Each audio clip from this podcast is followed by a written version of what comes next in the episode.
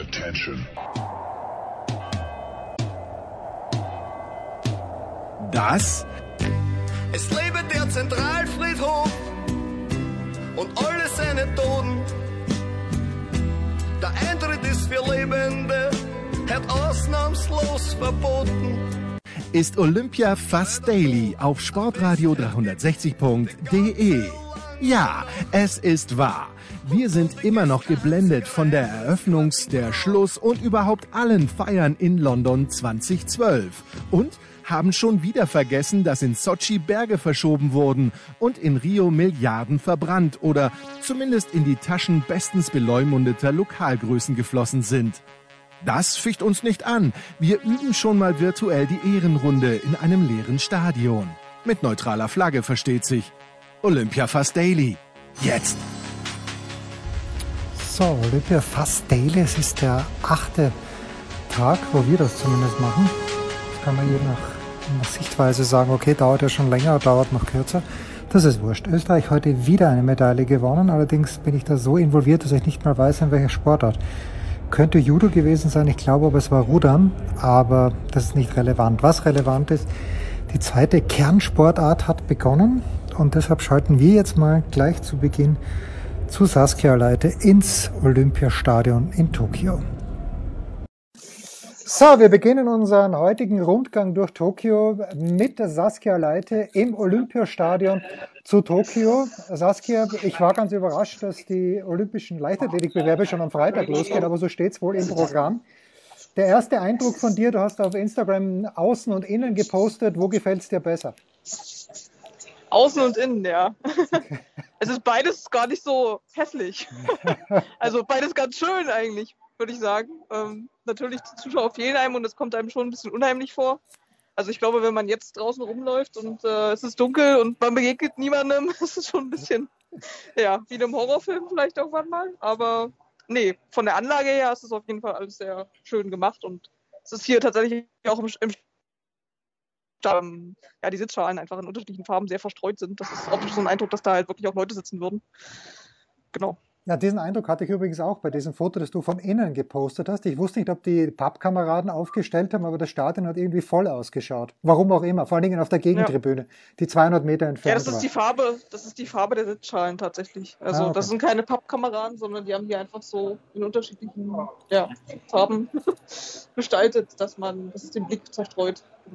Jetzt ähm, hat der Claudia uns erzählt, dass in der Schwimmhalle, nachdem die Schwimmteams so groß sind, die Stimmung eigentlich gar nicht schlecht war. Heute haben die Vorläufe begonnen. Die Leichtathletik-Teams sind ja jetzt nicht wesentlich kleiner. Machen wenigstens die Sportler ein bisschen Rambazamba oder konzentrieren sich die alle auf sich selbst? Also ich gucke mich hier immer so ein bisschen um. Heute Ja. ist ja der erste, die erste Abendsession mit einer Medaillenentscheidung über 10.000 Meter der Männer, sonst keine weiteren Medaillenentscheidungen. Ähm, es sind mehrere Blöcke mit Athleten auf jeden Fall aus verschiedenen Lagern gefüllt. Kamerun sich da hinten, glaube ich. Also vertreten, also man sieht sie, wie laut sie sind, ähm, kann ich jetzt bei der Stadionansage mit Kopfhörern ehrlich gesagt gar nicht sagen. Ähm, aber es ist, also es ist schon Stimmung da, das kann man jetzt nicht sagen. Aber ich habe heute Morgen auch schon mit ein paar deutschen Athleten gesprochen, die haben halt auch gesagt, also heute Morgen war natürlich auch weniger los, noch weniger, wenn man so will. Die haben dann schon gesagt, also es ist schon komisch, wenn halt keine Zuschauer da sind. Ja. Böse Zungen behaupten, das kennen sie ja von den deutschen Meisterschaften. Aber das sind ganz, ganz böse Zungen. Ja, Saskia, die äh, Vorläufe über 100 Meter bei den äh, Frauen sind schon angestanden. Gina Lückenkämper als Ersatzfrau hingefahren, ist, glaube ich, nicht gelaufen. Wer ist denn aus deutscher Sicht heute schon im Einsatz gewesen, gerade bei den 100 Metern? Ja, also Tatjana Pinto ist heute, hatte ihren Vorlauf schon. Ähm, Alexandra Burkhardt auch. Die sind beide, also Burkhardt hat ihren Vorlauf sogar gewonnen. Ähm, genau. Und die sind beide eigentlich souverän weitergekommen. Das kann ich so, kann ich so berichten. Und ja, für die Burkhardt ist es natürlich auch eine besondere Situation, weil sie ja 2016 in Rio nur als Ersatzfrau dabei war und Ja. nicht starten konnte. Und jetzt kommt sie halt hierher, bestreitet eigentlich so ihr erstes olympisches Rennen und sagt, sie schwebt selber so auf der Wolke. Und ja, da, das glaubt man ja auch, wenn, man sie ansieht. Äh, genau. Glaube ich absolut. Wie groß ist denn dieser Qualifikationsbaum im 100-Meter-Lauf? Ist es erste Runde, zweite Runde, Halbfinale, Finale oder gibt es da noch mehrere Zwischenrunden? Das ist eine gute Frage. Heute früh waren es auf jeden Fall schon mal etliche, etliche Vorläufe. Ich meine, dass jetzt das Halbfinale schon ansteht. Aber da müsste ich jetzt selber erstmal mal. Ja, okay, gut, ja, dann, da wollen wir uns da hier nicht, nicht weiter auf Glatteis begeben. So, der Österreicher als solcher, ich habe heute in der Früh so ein bisschen geschaut, äh, im Standard, war, wo hätten wir noch Medaillenchancen? Und in der Leichtathletik fällt einem da, ja, Verena Meyer weiß ich nicht, Siebenkampf, da muss man mal schauen. Das müsste, glaube ich, Verena Preiner sogar heißen, es sei denn, sie hat geheiratet in der Zwischenzeit. Aber Lukas Weiß-Heidinger im Diskuswurf, plötzlich sind wir alle Diskuswerfer. Die Deutschen waren ja auch Diskuswerfer. Wie sind die deutschen Chancen? Wie sind die Chancen von Weiß-Heidinger, der sich, glaube ich, mit seinem dritten Versuch erst qualifizieren konnte? Ja, also ich glaube, die Österreicher haben ja heute mehr gejubelt, die hier waren als die Deutschen. Ähm, da war es nämlich relativ knapp. Also David Robel ist als, als Deutscher sozusagen ausgeschieden. Daniel Jasinski und Clemens Prüfer haben ihre, die waren in der ersten Quali-Gruppe sozusagen und waren da Siebter und Achter und die ersten zwölf kommen nur weiter. Das heißt, mussten da schon hoffen, dass die andere Gruppe nicht so stark ist. Was sie dann auch nicht war. Also es waren heute ehrlich gesagt sehr wenige Würfe, die weit gingen. Okay. Ähm, ja, und die Deutschen mussten da ziemlich zittern und äh, konnten aber auch nicht so richtig erklären, woran es jetzt gelegen hat. Und meinten nur, die Aggressivität hat gefehlt und sind da nicht so richtig reingekommen. Also ja, kann man schwer sagen. Aber ich meine, jetzt sind sie weiter, von daher. Ja, das ist ja alles, man, was zählt. Ja, also Tagesziel erreicht, würde ich mal sagen. Lass uns vielleicht noch ganz, ganz kurz zwei Tage zurückschauen. Wir haben das letzte Mal gesprochen, da warst du gerade in der mentalen Vorbereitung auf Deutschland gegen Frankreich. Das ist dann äh, mit einem Tor wieder daneben gegangen. Ich habe ja mit Götzi in der Big Show drüber gesprochen. Götzi hat das Ganze sportlich ja wunderbar eingeordnet. Wie, wie war es denn atmosphärisch so kurz danach? Also die Franzosen ja, gewinnen mit einem Tor, am Ende zwei technische Fehler. Wie hast du denn so das, das unmittelbare Postmatch wahrgenommen? Ja, es teilte sich so ein bisschen. Also Tegeler zum Beispiel und Philipp Weber, die waren, die waren schon sehr wütend mhm. auf, auf, ja, auf sich selbst, auf die Mannschaft, auf das Ergebnis, wie es halt dann einfach auch zustande gekommen ist, ja. Also das ist halt, dass man das halt dann wirklich wieder so aus der Hand gibt. Dann, ja, Alfred Gieslerson sagt dann, okay, es ist halt auch einfach ein Kräfteverschleiß, er konnte halt nur wenige, wenige Spieler einsetzen, die mussten dann die ganze Zeit spielen und dann fehlte die Konzentration am Ende. Ja, das ist wahrscheinlich auch ein Faktor, aber es ist halt natürlich nervig, wenn das tatsächlich immer wieder passiert. Ähm, so war ungefähr die Lage jetzt im Team. Und jetzt hat man natürlich mit Norwegen nicht, nicht unbedingt einen viel kleineren Gegner. Und mit, mit dieser Erfahrung aus, man hat es einfach zweimal verbockt. Ja. Ähm, es ist natürlich schwierig auch. Ne? Also du hast jetzt ein viertes Spiel, hast nur eins gewonnen. Ja. ja, schwierig. Gegen Norwegen schauen wir mal, wie es ausgegangen sein wird. Wenn es denn das Entscheidungsspiel gegen Brasilien gibt, das ist am Sonntag um 12.30 Uhr, wenn ich es richtig auf dem Zettel habe, wirst du dann die Leichtathletik Leichtathletik sein lassen oder wirst du, wirst du doch äh, die Handballer aus der Ferne beobachten? Ja, muss mich klonen, glaube ich. Ja, bitte, klone nee. dich. Ja. Wir teilen das dann anders auf. Also am Sonntag ist ja hier auch der 100 Meter, äh, das 100 Meter Finale der Winter. Alles klar. Ja. Müssen die deutschen Handballer leider dann äh, alleine Weg dann im, Viertel, ja, dann im Viertelfinale wieder mit dir. Saskia, ich danke dir ganz, ganz herzlich. Äh, viel Spaß bei den 10.000 Metern. Heute Abend japanischer Zeit. Bei uns geht es gleich weiter. Banner Work, natürlich wie immer von Saskia, nachlesen in der Süddeutschen Zeitung online und in der Zeitung. Ähm, der Aufreger des Tages aber natürlich aus deutscher Sicht, vor allen Dingen, wenn man sich mit Tennis beschäftigt. Novak Djokovic wird den Golden Slam nicht gewinnen. Und warum? Weil den Alexander Zverev, wie ich es vorhergesagt habe, und zwar seit Wochen. Ich habe gesagt, der Einzige, der ihn schlagen kann, ist Zverev im Halbfinale. Jetzt muss man natürlich sagen, hatten beide, vor allem Zverev, eine einfache Auslosung, aber dann war er da heute. Hat fantastisch gespielt, ab 2-3 im zweiten Satz, wo er mit Break hinten war und hat 1-6, 6-3, 6-1 gewonnen. Und Djokovic, der alle drei Majors gewonnen hat in dem Jahr, wird also nicht es Steffi Graf gleich tun, wie sie 1988 den Golden Slam gewonnen hat. So. Aber wer war dabei? Der Kaiser war dabei. Bitte. So, wenn es jemand gesagt hat vor diesem Turnier, dass Alexander Zverev Novak Djokovic im Halbfinale schlägt, dann war ich, dann war ich das Kaiser. Wie war es wirklich? Äh, Das kann ich dir nicht sagen, weil äh, ich nicht gehört habe, dass du das gesagt hast. Aber wenn du jetzt das Match meinst, wie das war, oder was meinst ja, du? Ja, bitte, genau. Also verliert den ersten Satz 6-1. Djokovic führt mit Break 3-2 im zweiten Satz war es, glaube ich. Und dann gewinnt Zverev 10 der letzten elf Spiele. Warum? Why? Das ist die äh, Frage, die äh, ich glaube, die kann keiner so richtig beantworten. Wir sind ja alle total geflasht. Das war eines der ja, größten Tenniserlebnisse, die wir in unserem äh, äh, Live-Leben, sage ich mal, hatten, live im Stadion zu sitzen und das zu sehen. Und das geht hier allen Kollegen so. Wir haben äh, uns alle angeguckt und konnten nicht glauben, dass wir mal so, äh, ja, kann man ja ruhig sagen, wir sind ja alles Deutsche da und so froh sind über den Sieg von Zverev das wäre, glaube ich, vor zwei Jahren noch gewesen. Das hätte keiner gedacht. Und äh, äh, das ist sowas von äh, ja, emotional von ihm auch gewesen, wie er da auf dem Stuhl saß, das Gesicht ins Handtuch vergraben und bitterlich geweint hat, was er dann auch hinterher zugegeben hat. Äh, das ist, sind Momente gewesen. Ja, passiert ist, das kann im Grunde genommen nur Djokovic äh, erklären. Der ist aber noch nicht da, weil oder war noch nicht bei uns, weil er jetzt noch äh, Mixed Halbfinale spielt. Seine zweite Chance auf Gold. Die erste hat er ja nun liegen lassen.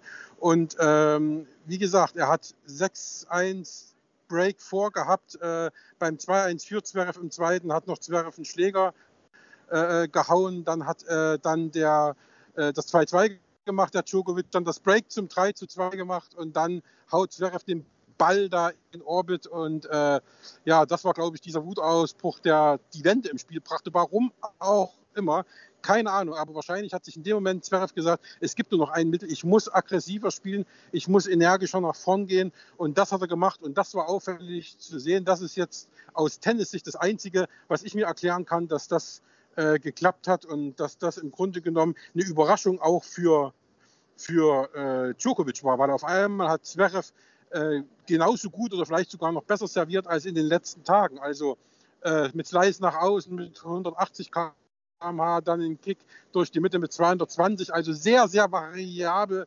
Äh, viele Aufschläge knapp im Aus was dann schade war, aber letztendlich äh, egal, weil er hat ja trotzdem gewonnen. Also da muss man sagen, er ist immer bei sich geblieben. Man hat bei ihm keinen Wutausbruch, sowieso nicht mehr dann, aber dann auch keinen kein emotionalen Ausbruch ja. der Freude gesehen. Also da kam kein, kein Kammern, da kam kein Schrei in die Box oder irgendwas. Das alles überhaupt nicht. Er ist bei sich geblieben, mal die Faust geballt, äh, ganz konzentriert und äh, Wahnsinn. Also da bin ich ganz bei dir. Das ist mir auch aufgefallen. Also er hat auch kein Come on, nix und hat es dann nicht einmal, als er gewonnen hat, hat er nur die, die Hände vors Gesicht ja, genommen. Ja. Kannst du, Sebastian, ein bisschen, genau, ist, bisschen, ja. bisschen beschreiben, wie die Bedingungen waren? Weil ich glaube, im zweiten Spiel schon hast du gesehen, beide sind komplett durchgeschwitzt. Es muss, es muss noch schlimmer gewesen sein als in den letzten Tagen. Nee, war es nicht. Also äh, es war von der Temperatur her angenehmer, weil wir eben nicht äh, 15 Uhr gespielt haben, sondern er hatte ja das zweite Spiel. Also das war von den Temperaturen schon besser als äh, teilweise in den Tagen zuvor. Da gab es tatsächlich heißere Tage. Ähm, und die Bedingungen waren eben, es hat heute noch geregnet äh, den, den, den, Tag über. Also die Luftfeuchtigkeit war natürlich auch sehr hoch. Und äh, das war eben, ja, die Hitze ist ja generell, ob das jetzt 30 Grad oder 40 Grad sind, man schwitzt halt sehr leicht. Ich stehe jetzt hier am Bus und äh, laufe auch schon wieder, ohne dass ich mich bewege. Also das sind äh, die Bedingungen in Japan. Da hat er sich offensichtlich auch sehr, sehr gut dran gewöhnt und äh, er ist ja auch bislang durch das Turnier gegangen ohne Satzverlust. Das war ja heute der erste Satz, den er im Turnier verloren hat. Und ähm, ja, das ist ganz, ganz wichtig, dass man sich da an alles anpasst und das hat er getan. Und ja, und die Höflichkeit gebietet es, dass er sich dann am Netz auch noch, das fand ich eben besonders schön dabei, äh, Novak Djokovic entschuldigt hat, dass er ihm den Golden Slam versaut hat. Also das ist dann schon ganz großes Kino.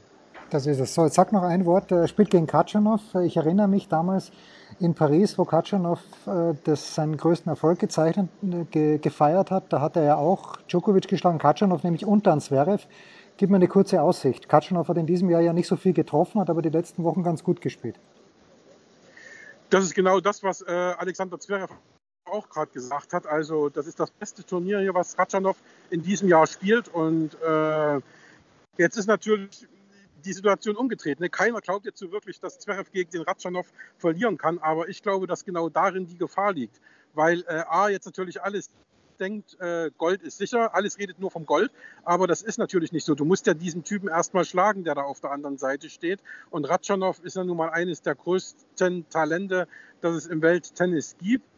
Und da ist jetzt nun mal die Frage, wie er das angeht. Also er wird morgen nochmal einen ruhigen Tag machen. Aber die Frage ist, dieser Sieg gegen die Nummer 1, gegen Djokovic, der alle drei Grand Slam-Turniere in diesem Jahr gewonnen hat, wo es nur darum ging, äh, schafft er den Golden Slam oder nicht. Den hat er jetzt geschlagen. Wie kannst du dich jetzt vom Kopf her auf die Aufgabe gegen einen im Verhältnis dazu namenlosen Ratschanow einstellen? Geh mal auf die Straße und frag, äh, wer ist Ratschanow? Da gucken dich die Leute mit großen Augen an. Das ist natürlich jetzt, ne, ich hoffe, er liest keine Zeitungen, der Sascha, und äh, ich hoffe, der guckt wenig Fernsehen ähm, im Internet und äh, ich hoffe, er äh, guckt auch wenig Social Media, weil da wird nur darüber diskutiert werden, äh, über Gold und alles Mögliche, aber es wird keiner auch nur in Betracht ziehen, dass er gegen Ratschonder verlieren könnte. Und deswegen hoffe ich, dass er zumindest so weit bei sich ist, dass er weiß, dass natürlich der Ratschanow auch eine Gefahr ist. Ja, ich glaube, wir beide waren ja dabei, als er in Paris 2-0 Sätze hinten war, gegen Ratschanow mal vor vor ein paar Jahren. Naja, egal.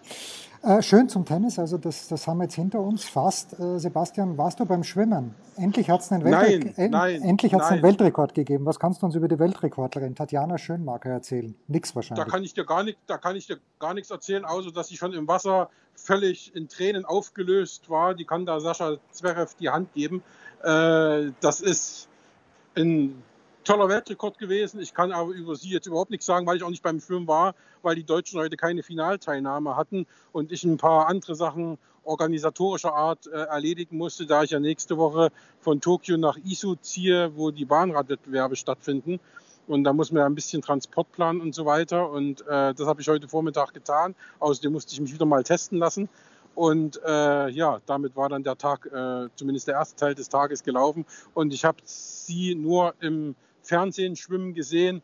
Und äh, es, was heißt endlich ein Weltrekord? Wir haben ja schon Weltrekorde gehabt hier. Also wenn ich da, da hatten wir glaube ich gestern drüber gesprochen, an dieses schnellste Staffelrennen äh, ja, aller Zeiten. Die Chinesinnen, die Chinesinnen, drei Mannschaften, ja, ja, vier mal zwei, genau, vier mal zwei der Frauen, wo drei Staffeln unter der alten Weltrekordmarke geblieben sind. Also das ist schon, ist, und dann gab es auch noch zwei, drei Welt oder nicht drei, aber ich glaube noch zwei andere Weltrekorde. Also da ist schon was geboten im Schwimmen, das muss man sagen. Also da ist das Niveau schon, schon, schon sehr hoch in diesem Jahr. Dann gib mir noch einen kurzen Abriss, weil du gesagt hast, wir hier, die deutschen Journalisten, wer ist denn aller da? Welche Kolleginnen sind denn wirklich vor Ort und waren da beim Tennis jetzt dabei? Ähm, naja, es sind ja auch viele da, die man nicht kennt, die sonst nie beim Tennis sind. Ne? Also äh, es saß neben mir ein Kollege von den Lübecker Nachrichten, der für das Redaktionsnetzwerk da ist, der sein zweites Tennisspiel gesehen hat. Das erste Spiel war Monika Puig gegen Angelique Kerber, das Olympiafinale 2016. Und ähm, dann gab es eben Kollegen noch freie äh, äh, Mitarbeiter von T-Online, war eine Kollegin da. Dann welche, die ich wirklich teilweise auch noch nie gesehen hatte und wo ich demzufolge auch nicht weiß, woher die kommen, weil man starrt ja jetzt auch nicht auf die Akkreditierung. Ähm, aber dann natürlich auch die üblichen Verdächtigen, die Agenturen waren da, die haben natürlich ihre Tennisbesetzung äh, äh, gebracht. Das ZDF hatte sehr viele Kollegen, Daniels Kaben und Breyer saßen auf der Tribüne und äh, die Interviews äh, hat Sven Voss geführt, der hat auch zugeguckt. Äh, dann, wen habe ich noch getroffen? Dann natürlich die Radiokolleginnen und Kollegen von der ARD. Ina Kast hat das wieder mal sehr eindrucksvoll ähm, äh, moderiert, muss ich jetzt sagen, weil sie Sitzt gerade neben mir steht. Ja, genau. Beziehungsweise kommentiert hat sie es. Nein, ähm, und, und äh, ja, da war noch ein Kollege, Tim Brockmeier war mit äh, ihr dabei. Und das waren die, die mir jetzt aufgefallen sind, die ich äh, kenne. Und es war mit Sicherheit noch das hatten dann in der Mixzone gesehen, drei, vier mehr da, aber die habe ich noch nie in meinem Leben gesehen. Aber das ist ja schön, dass eben dann tatsächlich auch Alexander Zverev Zeitungen und Medien anzieht, die sonst nicht so sehr auf Tennis schauen. Kaiser, Oder eben nicht auf, bei Tennisturnieren vertreten sind. Kaiser, wir hören uns morgen wieder. Das hoffe ich in alter Frische, denn jetzt kommt auch der Bus, der mich zum Dingsbums bringt. Ja, und so äh, geht ein für die Deutschen, auch für die Mannschaftssportart, durchaus erfolgreicher Tag zu Ende, denn die Männer im Hockey haben die Holländer geschlagen. Das kommt immer gut, bei den Frauen wäre es natürlich noch wichtiger, weil das sind die Niederländerinnen das Maß aller Dinge, aber die deutschen Hockeymänner nehmen das natürlich gerne. Und die Handballer haben gegen Norwegen, wir haben mit Saskia darüber gesprochen, gegen Norwegen gewonnen. Also Viertelfinale ist fix, kommt jetzt nur die Frage, gegen wen, oder wie der Österreicher sagt, gegen wem. Morgen hören wir uns wieder. Das war Olympia Fast Daily auf sportradio360.de. Versäumt nicht die Big Show, jeden Donnerstag neu. Und ab Herbst werfen auch wieder die Sofa-Quarterbacks auf unbedarfte Receiver. Ach ja, folgt uns auf Facebook, Twitter und Instagram bei Sportradio 360.